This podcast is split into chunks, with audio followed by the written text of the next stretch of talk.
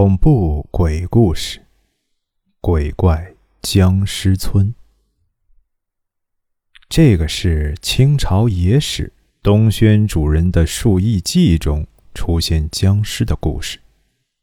清朝初年，湘南西边有一个靠山的小村落，整个村子两百多户人家，七百多人都是僵尸。这些僵尸。喜吃活人血肉，其身湿润腐烂，全身皆发出霉味般的恶臭。本来这是一个很普通的村子，大部分人以打猎为主，一部分人种点野菜、地瓜之类生活。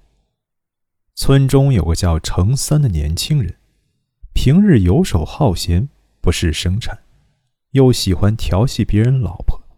常被村人追打羞辱，因此就躲在山中苟活，利用晚上回村偷些东西过活。全村人都对他恨之入骨。有一天，程三在山上肚子饿了，想挖一些野笋、地瓜之类来果腹，就到处挖呀挖呀，竟挖到一具尸体，样子极为恐怖，似乎死了几百年。脸和身子都烂得不成人形，他虽然肚子空空的，也不禁呕了几口酸水出来。程三本想拔腿就跑，但是仔细一想，或许尸体上有一些值钱之物，就蹲了下来仔细检查。虽然整具尸体都已烂成糊状，但似乎头上有一张黄纸，上面的字已看不清楚了。程三找了半天。结果什么也没有，死尸身上所发出的怪异腐味，更加闻之全身不对劲儿。于是赶紧把死尸埋了，到别处找食物。自从程三看过那具尸体后，整个人就觉得难受，一天天消瘦，牙齿也渐渐变黑，全身无力，昏昏沉沉，好像中了尸毒。过了一个月。大家发现程三好久没上村来偷东西，心想可能死在了山上。正高兴的时候，却看见程三踉踉跄跄地走来，要求村人到城里帮他找医生。这些村人哪一个没吃过他的亏，哪里会帮他？哎，算了，过去的事就不要提了。再怎么说，程三也是一个人，我们也不能这样看他死了。一位老者这样说着，又带他回去洗澡，又煮一些东西给他吃。想不到这程三稍微好些了，又想调戏老者的女儿，被村人发现后，大家将他打个半死，丢在后山草丛中，让他自生自灭。过了几天，又见程三一身病的求人救他，这次村人不但没给他吃东西，反而狠狠打了他一顿。然后将他绑在树上。程三在树上没几天就断气了，尸体发黑带青，眼睛也变为灰泥状，发出的尸臭非常难闻。村中许多妇人和小孩闻了就不舒服。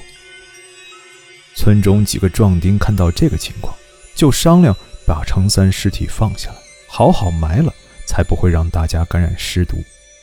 大家都同意了。不过白天大家都有活要干，就决定晚上去埋程三的尸体。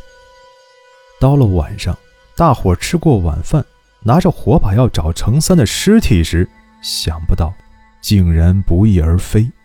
根据树上被撕裂的绳子来看，像是程三自己挣脱的。程三这是尸变了呀！大伙一提到尸变，就吓得到处大叫。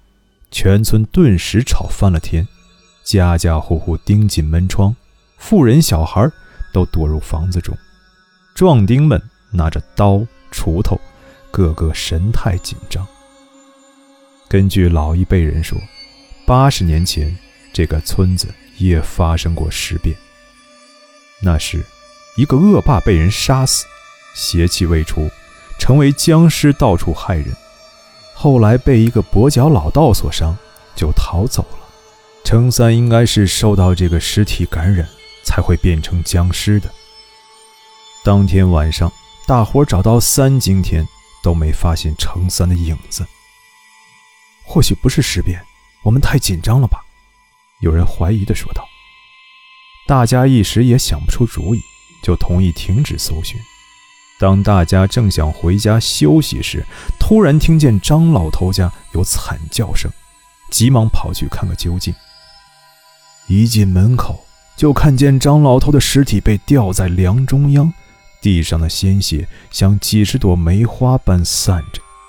张老头的媳妇儿也被咬了几口，浑身是血的躺在床上，身旁的三岁小孩被咬的骨头都露了出来。大伙一见这个惨状，都吓得浑身发抖，手脚发软的正在原地。只听得门外一家接一家的传出惊悚的哀嚎声，大家又朝着惨叫声方向跑去。最后，壮丁们终于正面遇上程三，还未交手，就被其相貌震慑。他的眼睛像沾满血浆的玻璃球，黑暗中发出红光。牙齿又尖又利，连着少许血肉及毛发。几个壮丁见到这个形象，早丢下武器落荒而逃，而其他有家有室的不得不鼓起勇气跟他一拼。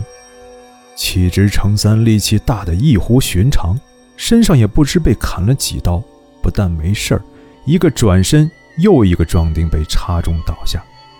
这样一来，大伙已失战意。躲的躲，逃的逃，全村死了一大半而一些躲了起来的生还者，闻到其他遇害村人的尸臭，也渐渐不对劲儿了，一个个昏死过去。这时，可说全村都是死人了。几天之后，村中尸体忽的一个个爬了起来，样子就跟程三差不多，全村就这样成了僵尸。几位逃出的村人，利用白天回来看自己亲人的，皆尽死在他们的嘴里，或中尸毒而亡。邻村人也都心惊胆颤，纷纷迁出，生怕僵尸饿久了会出来杀人。于是，尸鬼村之名就这样传出来了。